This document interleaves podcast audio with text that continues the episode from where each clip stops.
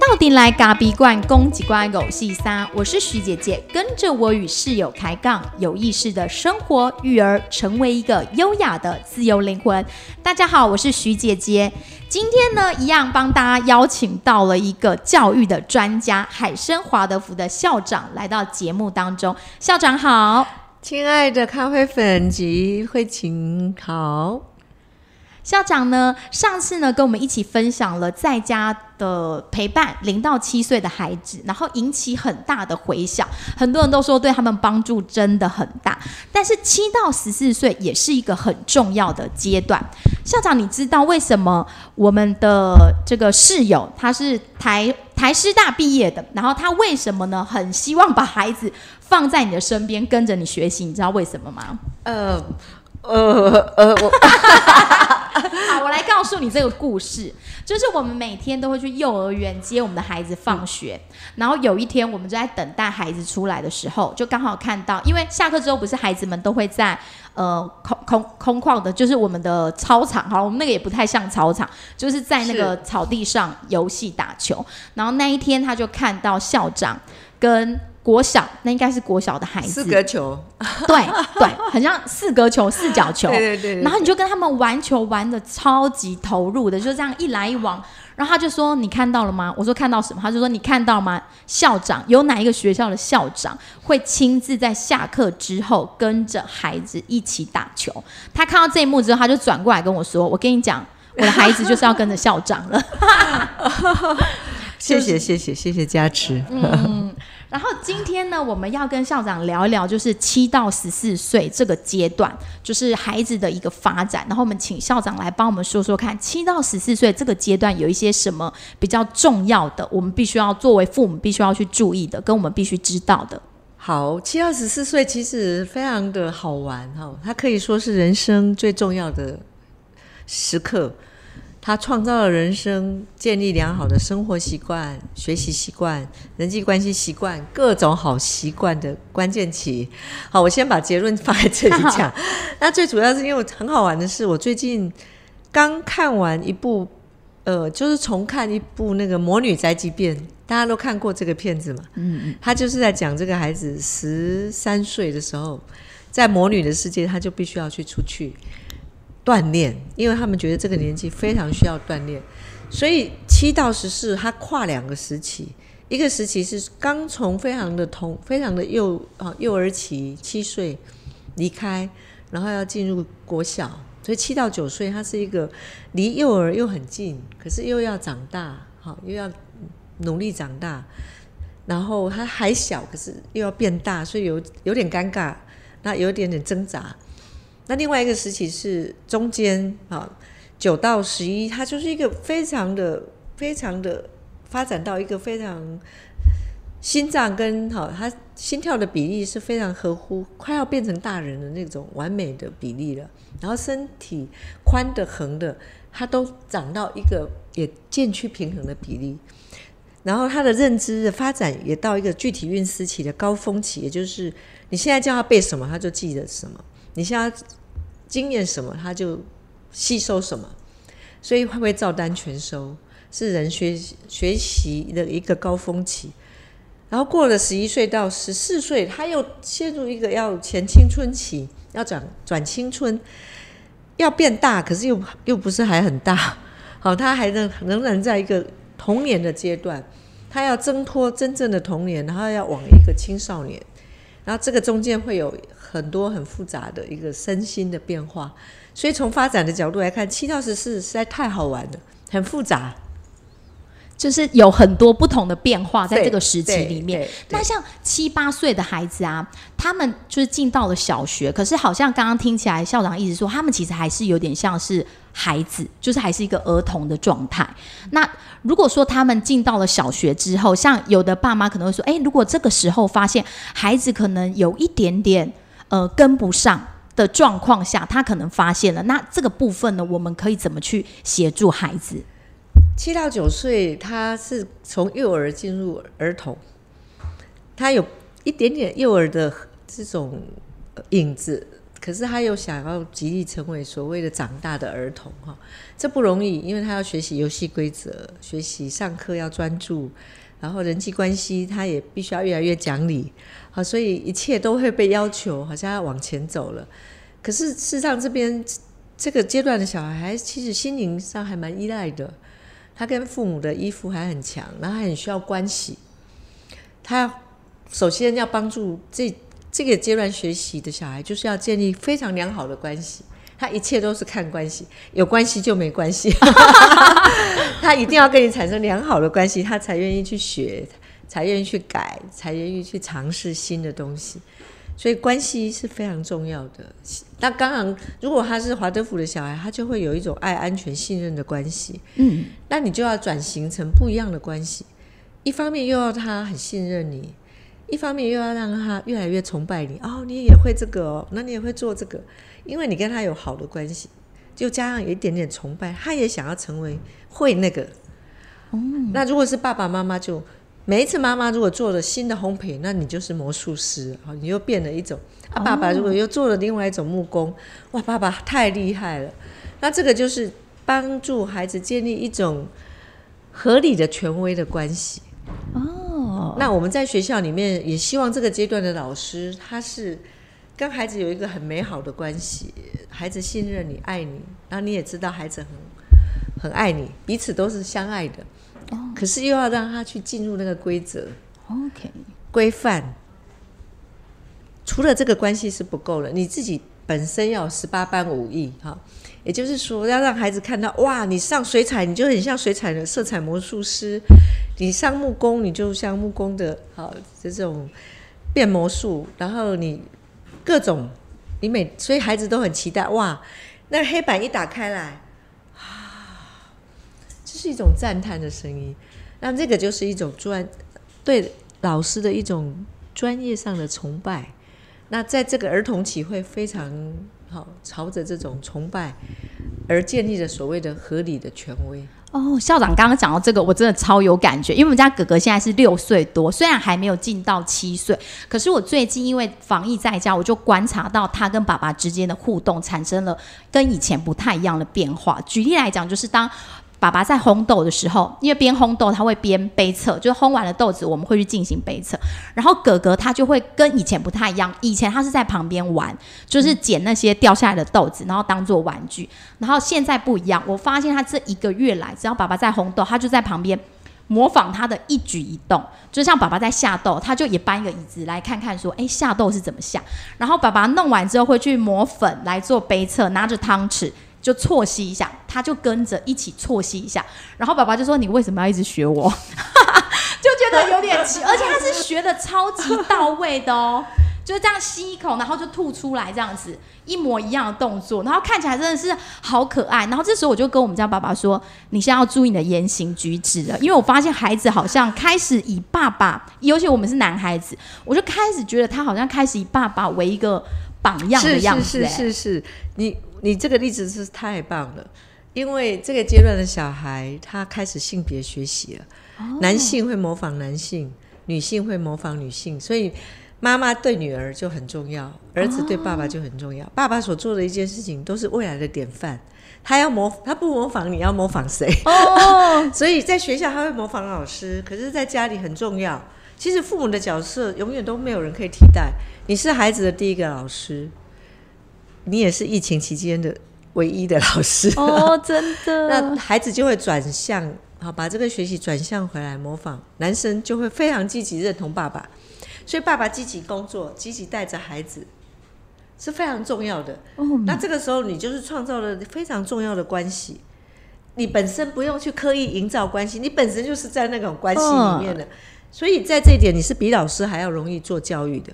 哦，只要你知道怎么做，所以后来我就想说，他那么喜欢跟着爸爸，我就也顺应着他，就说好吧，爸爸，那你就就是注意你的言行举止。那他想跟着你就跟着你，因为他只要爸爸要出门来咖啡馆工作，他就要跟。后来有一天他就说，反正爸爸做什么，我就要做什么。嗯，然后模仿是一个积极的意志力。OK，模仿他会从很很小很小一两岁就会开始了，只是他每次都在转型转。质变。然后他到了小学之后，他那个模仿的品质会变得非常非常的精准。啊，以前学前都是想想看就看，想不看就不看啊，所以有时候是不精准的。OK，那到了小学之后，他的能力，因为他是在具体运思期，好，这个是皮亚杰讲的，就是皮亚杰是所有的发展理论里面的一个定位系统。好，那具体运思的意思是，所有的学习都要透过具体的事物来学习，他要有具体的事物去参与、去操作。在华德福的学校里面，没有一件事情是抽象的，每一件事情都动手做，不是办就是要动手动脚。所以七到十四岁里面，我们给三三种认知是非常重要的。第一种认知就是节奏认知，好，透过节奏、韵律、音乐，所以每天我们给孩子很多的跳动节奏，而且那是优美的音乐，或者是有次序的节拍。即使是念九九乘法，我们也是透过节奏，所以让孩子不知不觉就从一背到十二，十二乘十二，十三乘十三。这个其实不只是背九九乘法哈，应该是背的更多。那这个因为在节奏里面，人就跟他的心脏心跳结合合而为一，就会变成很快速的内化进去了。数学就在他的身体了，不用刻意去背。所以我们刚刚谈到的，从关系里面进入学习，这是最快的，也是最直接的。那不同阶段，他的学习品质会随着关系，也会随着他的发展而去质变。这就是为什么老师他要成为合理的权威。爸爸他现在代替了老师的角色，因为他的专业，所以孩子就不知不觉把合理的权威转移到爸爸的身上，所以他才会说：“我一定要跟爸爸一样。对，要精确一模一样。”这就表示他意志力很强。哦，那如果说在这个时期，既然爸爸跟妈妈的角色这么重，老师，哎，校长刚刚有讲到说，就是女儿就会模仿妈妈。那妈妈这个角色，因为女儿会模仿，我们有没有什么必须要去注意的地方？因为儿童期的小孩穿衣服啊，妈妈化妆啊，或是妈妈对人关系，好，就是他的人际关系，他跟人家说话，甚至于妈妈的专业，女儿也会看到哦。我虽然是女性，可是我也是需要有妈妈这样的专业，我也要认真。不管是妈妈，只要是正向的，只要是积极的，都会影响到孩子想要积极模仿你。可是你消极的、被动的，或者是你比较不好的那一面。他也会悄悄的模仿你，他会模仿到里面去更深，就是可能说我们不经意就拿起手机来一直滑的话，他就会学着你，或者是说你看别人的眼神、眼光哈，你对别人没有同情心，或者是你怎么去处理你跟爸爸的关系，或者是你跟顾客的关系，这一些女孩子特别比男孩子敏感，在关系上面，他会悄悄的模仿你。通常男孩子的发展落后。女孩子一岁半，那是因为他们对关系比较不敏锐。OK，那他们会慢慢跟上，就对。对他们慢慢会到高中以后才会跟上啊。所以女儿，你刚刚因为问到女儿嘛，嗯，那妈妈这个角色其实对女儿影响很大，包括你的美学啊，你对人的那个关系啊，然后你的工作态度啊。女生很奇怪，女生会模仿。妈妈里面那哦，里面的里面的男生会模仿到外在的技巧啊、方法啦、步骤哦，是很奇怪。男生女生他天生有一种元素是不一样的。好，当然女生里面她有她内在有她的阳性，那男生里面内在有他的阴性。华德福教育其实是希望中性化，OK，中性化所有的孩子。所以我们也不希望妈妈过度女性化，爸爸过度男性化。我们希望孩子渐趋平衡。如果我们有意识到这个，我们就会妈妈就不要自把自己装了一直、啊、像公主这样子，像公主一直撒娇。然后撒娇不是坏事，但是如果过度女性化了，过度使用女性化的这个阴柔的特质，你的女儿也会一直模仿你，甚至于是不知不觉模仿你。OK，那为什么在华德福教育里面要让孩孩子尽量是中性化？就是女生可能也要男生的特质，男生也要女生的特质，这样对他的，例如说他人生的发展会比较好吗？嗯、呃，从这个时代来讲哦，现代化这个时代来讲，其实时代已经要求男生女生都很全人了，你不觉得吗？嗯，啊，就是说女生她可能也有也要外面去工作，然后她也可能是成为领导人，然后他可能也要学会怎么去指挥别人，不是只是被指挥。所以因为时代性的关系，我们对女生的要求已经不在于定位在她只是一个家庭主妇，那这个不只是一个功能啊。从灵性的意意义来讲的话，其实我们每一个人内在都有一个互补性的东西，然后在成为人的过程里面，我们会去找到平衡，成为一个平衡的人。那这个就是一个发展任务的一部分。嗯，那从心理学或者发展学来讲的话，我们会说适性发展，啊，就是适合他的个性，但也不强调过度的阴性或者过度的阳性。这个是从心理发展的角度来看，都希望一个人是比较找到平衡的。哇，很谢谢校长的分享。我觉得这一段话不只是。跟我们说如何去看待孩子，也是回过头来如何去看待你自己，有没有走在一个比较平衡的位置上？那刚才跟校长聊到了这个孩子模仿的部分，接下来我就想跟校长聊一聊所谓的九岁危机，因为很多家长都会常常提到说啊，九岁就是很可怕，好像恶魔这样子。那到底九岁有怎么样的一个状态？那我们又该怎么做呢？传统上来讲，那阿妈拢讲。一年啊空空，二年啊孙悟空，三年啊啥偷剑功，偷剑功啊四年啊爱碰风，爱碰风五年啊兄弟功，六年啊剑都王。嘿，对，没错。其实他有某一种程度上的真哦，哇！也就是说，小孩子他没有好好发展的时候，如果你顺其发展，他就是这个模样。所以三年啊是偷剑功，对，开始吐剑他为什么也偷剑功？因为一切啊，嘿嘿，一共哦。妈妈说叫我要这样，哎，我看他也没有这样做到啊。哦，他有时候也会还跟你说，哎，阿你也没有做到啊。或者他有时候会发现老师，好，他讲的要我们要求的，可是他有一天发现老师也没有做到，或是老师说的也不是这么的真，嗯，哦，真实。然后他就会去对着老师，他就会举手说：“老师，我有看到你什么什么什么，你也没有做。你说要我们擦桌子，可是你的下面都很脏。”然后他那个时候老师就写信，就是有点呃，啊，如果是妈妈的话说：“哦，你怎么呃那对，就是会有一种不能接受。那因为他醒了，他九岁，他是一个具体运思情，要转的非常的醒，他把具体的事情都看得很清楚，这个是发展的必然。”就是他的认知能力已经已经到了要苏醒的阶段哦。那在人智学在华德福里面，我们说是卢比孔，卢比孔就是卢比孔，就是隐喻啦，象征，就是讲那个罗马时期的那个凯撒，好，凯撒将军，他要领着军队过河到雅典城去的时候，因为他他会触犯军军法，会被如果他带军队，他就。就是违法，他也是会死；不带军队，他也是会死。因为传说中那是一个斗争，已经有人等着要杀他了。所以你要不要带军队？进也不是，退也不是。那你要不要？你要做什么选择？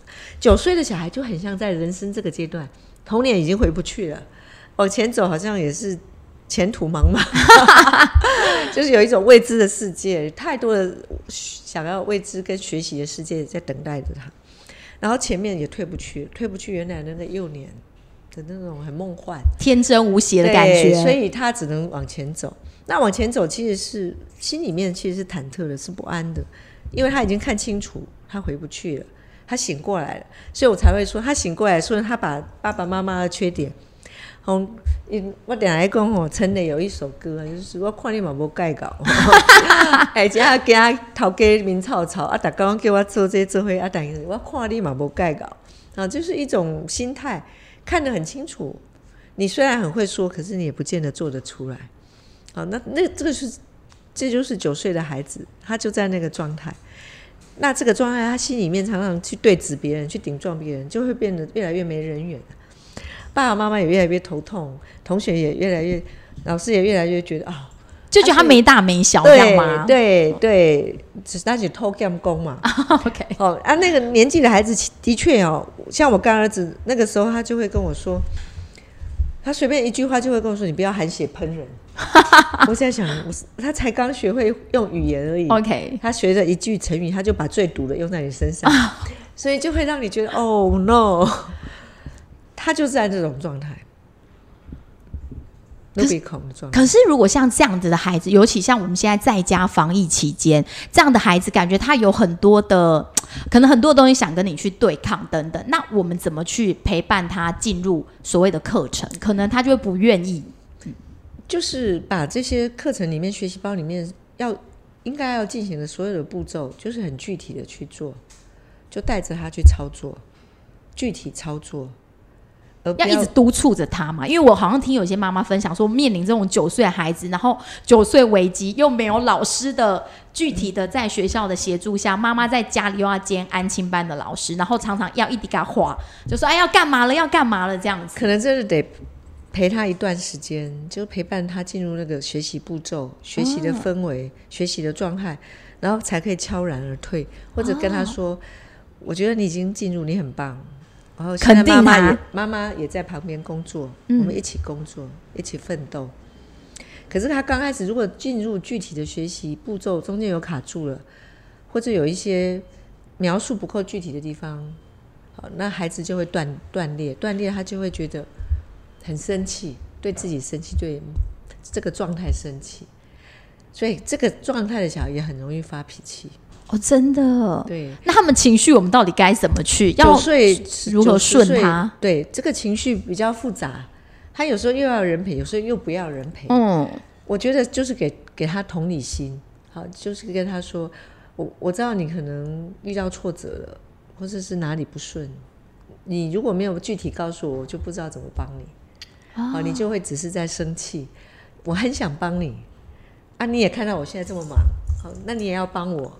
你要等等我，这个时候就绝对不能用脾气去对抗了，不能用情绪去对，不能用怒吼的方式。没办法，对九岁的小孩，他活力会越来越强。我怎么感觉九岁好像跟我儿子三岁的时候是一样？三岁是叫做潜伏期的 Rubicon 哦，呃，就是第一个我出现了，然后他开始说我不要，我要什么，反正要都说不要。对，要都说不要，没错。那这个就是他在证明我的存在，我已经我已经站立在这里了。他不没有反映他真正的意志，只是反映自我的意志。他会为对抗而对抗。好，所以那个时候跟这个时候不一样。那个的对抗，你就接纳他。OK，他是为反对而反对，你只要让他做对的事就好，然后也不要跟他生气。这就是三岁的，那九岁不一样。九岁那个对抗，他是因为他内在其实有一种童年已失去的失落感，然后如果他发现大家都不懂他、不理他的时候，他会有一种孤寂感。哦，好，所以他的心转换的非常复杂了。所以你你要我们能做的是再度的接纳他，然后同理他，然后等待他，但是也要具体的跟他讲，具体跟他说，你不可以无理取闹。你看我现在正在忙。所以你要等我，那你哪一个步骤卡住，你直接告诉我，我来帮你。哇，感觉就是在面对九岁的孩子，要更更深层的同理，已经不是像三岁的那种小 baby 的感觉，哄一哄、顺一顺就好了，或转移话题哦，或转移话题是不行的。所以就是要真正的去接纳他，是，然后告诉他说你自己。我现在也正在忙，然后一开始，所以校长一直说，如果说像我们疫情现在刚开始，如果你家里有九岁的孩子，还是在一个糟经的状态下，你可能要好好的、真正的去陪伴他，让他养成那个规律的作息跟节奏，然后之后你就可以慢慢的放手。对对，那这个是一个机会，可以重新建立好的习惯。九岁这是一个最容易，如果你陪，然后你跟他这个时候连接会很深，连接就很深，重新连接。然后你会重新建立那种 buddy buddy 的感情，爸爸跟哦，爸爸跟他，如果是男孩子吗？对，啊妈妈，对，爸爸跟男孩子就会连接一个非常好的兄弟之情，在这里打下基础。等到青春期的时候，就你的 credit 就在那里了。所以校长一直说，如果你的九岁的孩子如果是男孩子的话，爸爸又刚好可以陪他的话，是很好的一个，很棒，因为这是关系重新连接。七到十四岁最重要的是情感。关系跟情感，每一件事情都带着温度去工作，每一件事情都带着温度去探索，每一件事情都带着温度去对话，这就是关系。用关系去建立情感，那用情感去学习。所以为什么我们以艺术为中心？好，我们九九乘法都是要用跳的，用唱的。让他感觉是有温度的，而不是就死的数字嘛。就是你要要他背，对，那有一些诗啊、歌啊、词啊，就是用节奏的方式，他不知不觉就背起来了。哦，OK，那有很多的方式，就是用很温度的去去操作它。好，比如说泥塑，你是用感情的，你用手心的热去泥塑它。那目光也是，你要把它把它敲琢。哦，那这个东西都是带着情感，我要把它塑造成什么？我要让他成为什么？那这中间的情感投入也是重要的。老师要示范出情感很投入、很专注。那孩子从这里从合理的权威里面学到了典范，那他就会把这样的专注，好，那这样的美感的东西内化成为他的一部分。OK，那如果像校长这样说的话，那如果九岁、十岁左右，他有顺利的度过了这个所谓的九岁危机之后，他会再往哪一个阶段去走他就会在五年级的时候，就是十一岁就会很美好。？OK，十一岁的时候就会很平衡，他的身体很平衡，心理也很平衡，所以我们给他奥运会。好，我们有奥运所谓的奥奥林匹亚的运动会的礼物，生命的仪式的礼物。我们这个时候就要让他再重新挑战标枪啊、铁饼啊、跳远啊、跑步啊，一个新的，因为他要转换成下一个阶段了。嗯还有又要抽得更高，又要长得更壮，然后他的身体、他的心理要迎向一个更新的平衡跟挑战。我们就会用这种庆典，那用这种学习来让他的身体，诶刚提过卢哈管，嗯，啊，来内在也更强壮。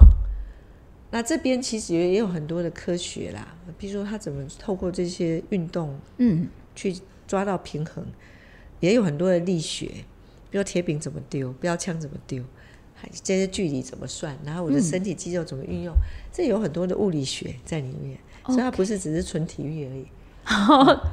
那如果说像是一般，他可能不是接受华德福教育，他是一般体制内的孩子。那如果说他也已经到这种十、十一岁的阶段，我们爸妈能为他做一点什么？因为他们在体制内可能呃十、十一岁有一些功课上的压力或等等。那回家之后，我们可以给他一些什么东西？其实很简单诶，你如果记得神隐少女，嗯，好，神隐少女就是十一岁，放到放进去受苦，好，就放到那边就好。他他的 issue 就是说他去救他爸爸妈妈嘛，嗯，偷吃了那些鬼鬼神的食物，那他只好留下来工作啊。所以他刚开始刚开始进入工作的时候，那个笨拙，啊，那种不习惯，然后慢慢转成勤奋，然后善良助人，这就是十一岁要蜕变的发展。给他很多的工作，具体的工作，不管家事也好，或者任务也好，其实这段年龄的孩子，真的就是工作。看看《神隐少女》，你就知道《神隐少女》的蜕变。神隐少女是大人看，不是小孩看嘛，对不对？应该是大人看，孩子我们给他看这个吗？我们可以给小学生的孩子看，但是不要一次看完，也许一次看半个钟头，然后在有过年过节的时候，因为他的确是一个好片，他们可以 catch 到里面的精神。可以跟他讨对话，哇，他们会去 catch 他们想要 catch 的。像我干儿子在学前看这个，我一天只准他看五分钟。五分钟 对因为他睡觉，因为他喜欢音乐，他喜欢嗯神奇少女、神奇少女的音乐。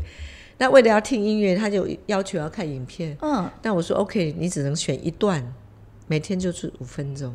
嗯，结果他每天都选同样的，怎么感觉跟小朋友一样？，对他就是选锅炉爷爷那一段，嗯。就是神隐少女刚开始去那个鬼的地方工作，然后去模仿工作，然后就是炭啊烧炭，什么都不会嘛，然后就被那些那个炭那些炭精灵有没有？嗯，那个石炭精灵他们笑的嘿呀，然后他就一下就跌倒，一下就撞到，然后然后他每次选都选那一段，那如果五分钟，有的孩子他可能会觉得意犹未尽，然后就会跟你说，嗯，我觉得我要再五分钟，再让我看一次。这个就是所谓的界限。好，嗯，成为爸爸妈妈跟老师最大的考验就是如何建立健康的界限。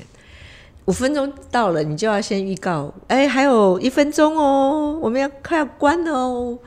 哦，然后快要三十秒的时候，你就站在电视旁边了，然后你就用，我就站在旁边跳跳舞吗？跳舞，然后一边跳一边把它很关温柔掉的，呃，温柔的关掉，然后又继续跳下去，说啊，我们要跳到床上去，我们要跳到枕头上，然后然后就是就玩这种游戏，我就跟我干儿子每次都玩这种游戏，然后他就会自动把他的枕头拿给我，好，他就满足了。他。爱我，嗯。然后他就把他，你知道孩子有转介行为嘛？嗯，他会把他最爱就是枕头，嗯。他就说：“那阿姨你睡这里，我的枕头嗯。给你睡。他就满足了，因为你已经转移他了，学前可以转移啊，嗯但是在学在学龄前，在学龄真的要坚持。，OK，七到十四岁，我刚刚讲的是学龄前，我跟他跳跳，那是学龄前。可是七到十四岁是这套是没用的，哦他会继续在那边跟你。嗯那怎么？嗯办？七到十四岁，我怎么跟他坚持？第一次是最重要，第一次就说我们已经说好了，我们已经说好了。好，那他可能会哭啊、闹啊、尖叫。就是关掉，然后就说：“哎，我们已经说好了，这个时间应该做什么，你就很温和，也不要生气，就把它关掉。”哦，真的很难不啊，生如果气耶。他是这样子，那你说，那你知道那个 consequence 是什么？就是那个后果，就是明天连五分钟都没了。哦 OK，所以所谓的界限是，他必须要有 consequence 因果。这是七到十四岁，可能零到七还不懂因果，对但是七到十四就要因果就要来了。对，一定要来，一定要来，因为七到十四岁就是学游戏、学规则、角色扮演、因果，他要对他所造成的因负责任。OK，那你就是要坚持，我们就是要坚持，一次坚持，两次坚持，三次、四次就养成习惯了。哇！所以校长刚刚提供了我们一个很好的素材，就是神隐少女。然后我们可以每天给孩子看，可能是五分钟或十分钟，看你们自己家里的界限。其实我没有叫你去看电影，我是叫爸爸妈妈去看。OK，那如果给小孩看这个电影，可能真的是要假期，好，真的、哦假期的时候假期的时候，不要在一到五的这个学习的状态里。我对对对，我那个干儿子他，他其实是因为他从小会对音乐有 addiction，他爱哦音乐、啊，所以他都听宫崎骏的音乐嘛，嗯，就是那个，那所以那个只是他的催眠曲。哦所以那个五分钟，他其实他没有真的在看影片，嗯他都是在跳。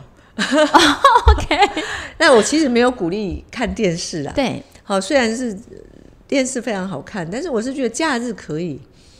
那其实爸爸妈妈应该要用心去看《神隐少女》，因为它背后有很多隐喻跟象征，嗯都是投射这个这个阶段就七到十四这个阶对应该要段。发展的能力，就是勤奋工作、善良，然后热热心助人，然后想要找找寻我是谁。哦，所以像校长刚刚提供的那些方法，其实就很适合我们现在每天跟孩子防疫在家的时候，可以提供给他们，就是这个年龄段的孩子，他们可以让他们去做饭，然后他们去农耕，嗯，就是去种花种草，是，然后去照顾宠物也可以嘛。如果说家里有宠物，对，或者是家里没有桌子要修，或者要重新做一个橱柜什么。如果爸爸真的有空，可以腾腾出时间在假日有计划性的说我们要改造什么，哦改造家里什么啊，趁机会把家里改造好一点，哦，更更舒适啊，更干净啊。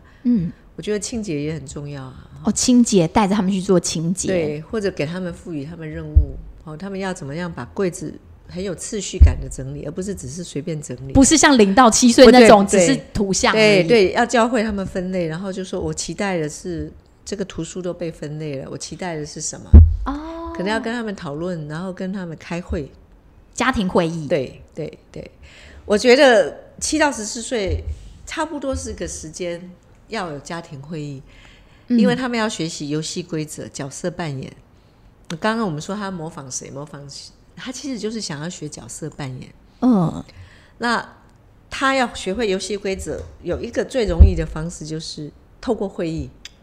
我们到会议来去讲，我觉得，我觉得，你觉得，他觉得，然后爸爸就可以说，我觉得我们应该要改造什么。妈妈就说，我觉得我们有点脏，哦，那如果可以怎么样？我们可不可以一起来什么？那第那就把每一个人的愿望，或者是这一周发生了什么事情，你有什么困难，然后你你到会议来讲。当然，这个会议要把它仪式化，仪式化，这仪式感好像真的很重要。对，要把它仪式化，就是说，OK，固定时间，也许是礼拜六，哦，下午或者晚上几点钟，然后我们要把它布置的美美的，哈、就是滴滴负责去去摆摆桌，啊，妹妹也许去负责去准备点心，那有人负责准备节目哈，譬如说有没有音乐啊，有没有唱歌啊，然后每一个人都被都要准备问题来，啊，准备或是分享，然后有轮流，也许下一次就就轮到你摆盘啊什么的，那就是让这个哦让这个会议很期待哈，有鲜花，然后有点心，有很特别的东西。那小学阶段的小孩永远都喜欢吃的，所以就可以透过食物。刚刚校长的提供我们一个很好的方法，对会议，然后会议不要让它像批斗大会一样，就是要是是是我们把它弄得美美的，很温馨。对，很温馨。然后要把游戏规则说好，然后大家轮流分工，透过会议去沟通一些平时我们很难好好的去深思的问题，然后也要很诚实的去把把你看见的现象说出来。而不是情绪化的说，我觉得你对我很不好。爸爸妈妈要做出比较理性的示范，然后感性的同理啊，我很谢谢那个妹妹哦，这个礼拜哈、帮妈妈悄悄的做了什么，这么说哈，让让我感觉非常的放松，然后不用再一直赶时间哈、谢谢你，你也可以在这个时候很感恩，OK，啊，你要示范感恩，示范示范感恩，孩子就会有感恩的一个心。哇对，那再来啊，还想问一下校长一个问题，就是说，因为有的时候，呃，家里可能不止一个孩子，他可能是有两个孩子，不同年龄段的孩子。那在家防疫期间，刚好提到这个年龄段期七到十四，还是很需要家长去陪。那怎么同时间去 hold 住两个不同年龄段的孩子？这样子大到底要怎么做？因为有的爸爸妈妈好像真的会为了这件事情很就是很焦头烂额，就觉得啊，怎么会这样子？是，如果你有家庭会议，好，那你比较小的小孩，他也可以练习，他也可以发表，可是他也会似懂非懂的会在那边听。那大一点的孩子，你可以跟他讲你的期待说，因为现在这种状态，爸爸妈妈也要工作，还有弟弟妹妹也要上线，好，或者是有网络。那我们期待你能够自理，或自自我管理，好，自我导向学习。然后你可以先帮你自己做什么嘛？你可以帮爸爸妈妈做什么嘛？或者你可以帮弟弟妹妹，你可以分担一些什么嘛？我也可以帮你，你需要我什么帮助你？但是我也需要你帮助他们，这可能是需要协商哦。然后这个协商很重要，就是让孩子知道我可以多负一点责任。小学的孩子是可以多负一点，尤其是大的，可能已经四五年级了。对，他们已经可以多一点承担了。那你要赋予他使命，他们很喜欢接受使命，但是要正式的说，而不是在用教用好的啦啊，那种习惯性的沟通方式，其实要趁这个机会稍微扭转一下。嗯，那如果是这样，孩子通常都是非常的、非常的乐意为你做什么。OK，所以像我刚刚提到，我们可以设法让呃比较高、比较大的孩子可以去承担一些任务，然后来帮助小的的部分。但有的时候啊，在这个年龄段，我们也会常常提到陪伴。有一些爸妈就是属于很焦虑型的，他就会觉得说，我好像陪的不够，我好像他的每一个功课有没有落掉，我都要帮他盯得很紧，然后会搞得自己很焦虑。当然，有另外一种妈妈是比较放宽心，就会觉得说，你不用盯他盯得那么紧，他应该要自己去承担，因为他已经是小学的孩子了，可能已经十来岁了，所以他应应该要自己。自己去把他，因为有有一个论派就会觉得说，你不用管他，你陪他那么多，那你就会把他的能力给剥夺掉。因为我知道校长他也是辅导的专家，以前在高中的辅导室当过主任。那我觉得这个这一题比较像是妈妈的焦虑，有两种不同的妈妈。那校长可以给这些妈妈一些建议吗？我认为小学阶段最重要是要养成好的习惯。如果说这个孩子已经没有养成自动自发的习惯，那他也得重新培，也就是重新建立他对的态度，包括说早上起床的第一件事有没有好好折被子，反而生活是重要的。哦，我刚刚讲关系很重要，生活也很重要。他有没有能力生活？然后他有没有能力活在每一个当下专心？反而我们应该把这个态度，专心的态度，把它变成在疫情期间，这个是父母可以教的。反而功课本身的确是不需要，不需要太焦虑。啊，真正焦虑的，你这么焦虑，其实也会让孩子感觉到我们大人的学习焦虑，哦，反而是反效果。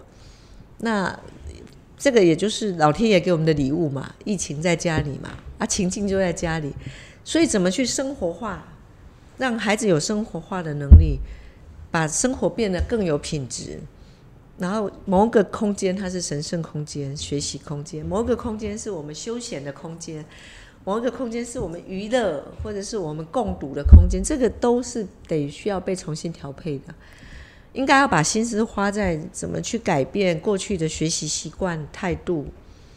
那我觉得，如果家长可以陪陪他讨论啊，陪他建立新的，好，怎么时间管理啊，怎么去管理他自己的功课，那这个跟时间管理有关系。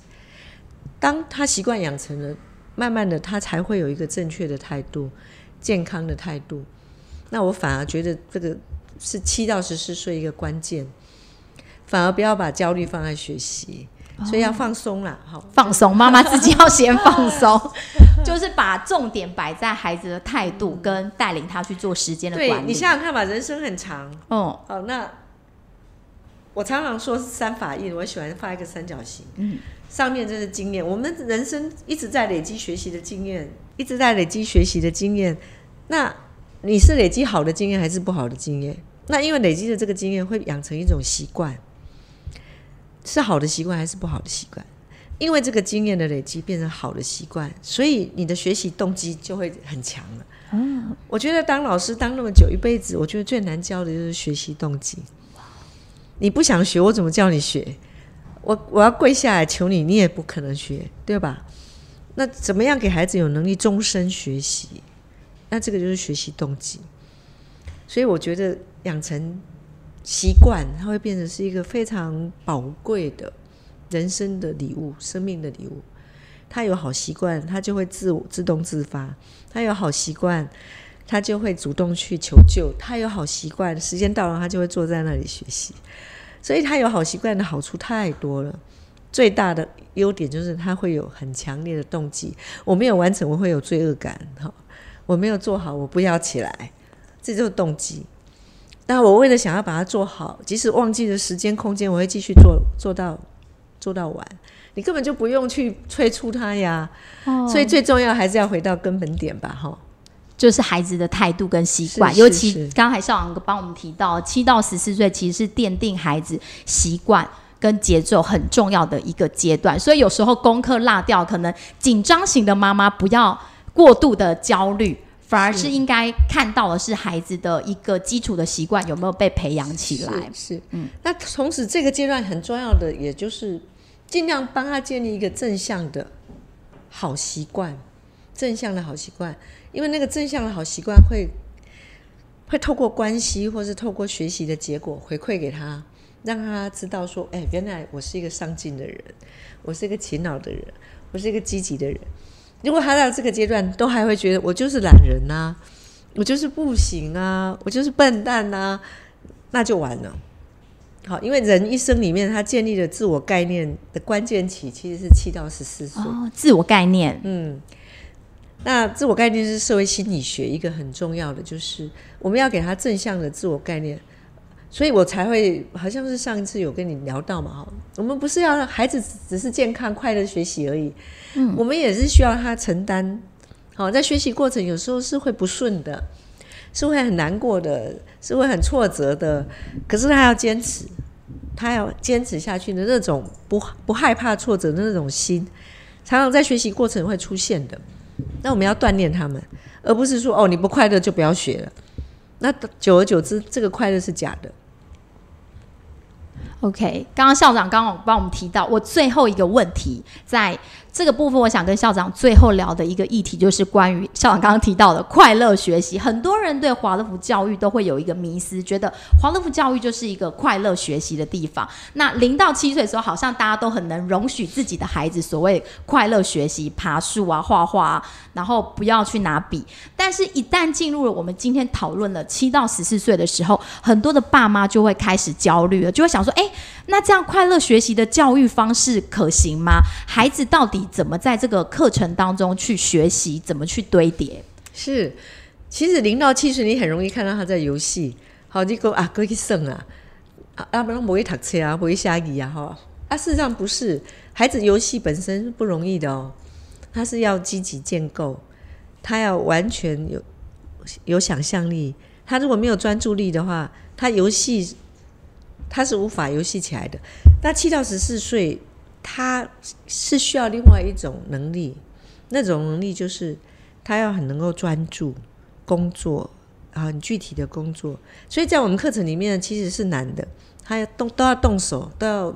我刚刚其实一开始有讲说，他透透过节奏学习，那是全身都要起来动的，你知道吗？忧郁症的病人是你叫他移动一下，他都不可能动的。OK，是这样子的。是你如果去精神病院，你去看所有重重度的忧郁症，你今天把他排团康，你叫他起来动一动，没有一个人连离开座位都起不来都很难。然后我们陪过忧郁症的病人，你让他手这样子伸出去。这个就要花很大力气哦，因为他完全失去了动力了，所所有的意志力了。所以我们透过节奏律律动去学习，我们透过 position location 去学习。我们有很多的爬山、自然日、农耕，这些都是要全身都到了，好，就是手手到脚到，然后全身都得到。那这种学习是全身的意志力灌注的学习。OK，那是难的，那不容易，不容易的哦。你跑步，你要跑到那个这么多公里，然后你农耕，你要持续用那么多的力气，手工、木工，这都是要要用力气。即使是科学课，也都是要动手操作的。然后最后才是这两种记忆，这个两种能力，最后才是真正的认知的能力，不是假的、抽象的，我们的都是具体的、内化的、穿透的。把经验穿透，然后把那些学习的经验内化成真正的记忆，然后把那些所谓的物理的能力透过做，或是哈，那力学很多东西都透过做，他已经可以感受到物理的原理原则在他的身身上了，不是透过分析抽象的。哇！所以大家呢，不要再对华德福教育有迷失，说 华德福教育就是快乐学习，快乐学就是什么都不教，让孩子很快乐。没有，没有，没有，学习过程一定是会有不顺，是辛苦的，学习过程是辛苦，也是会有挫折的。对，那我们只是要鼓励他越挫越勇而已。OK，今天非常感谢校长帮我们们很精细的说到了七到十四岁的每一个阶段的发展，以及说呃如何在家里陪。这一个年龄段的孩子，我们要实际的带他去工作，让他去经验很多的东西，然后可以透过艺术、透过做家事、透过很多的做中学的方式去陪伴这一个年龄层的孩子。那待呃下一集呢，我们会再跟大家聊到第三个阶段，就是所谓的十四岁到二十一岁的这个阶段。好，那。最后呢，如果你在家里防疫期间，如果觉得陪伴孩子很辛苦的时候呢，你也可以到我们朱伟咖的电商去购买咖啡，然后让自己放松一下。谢谢大家。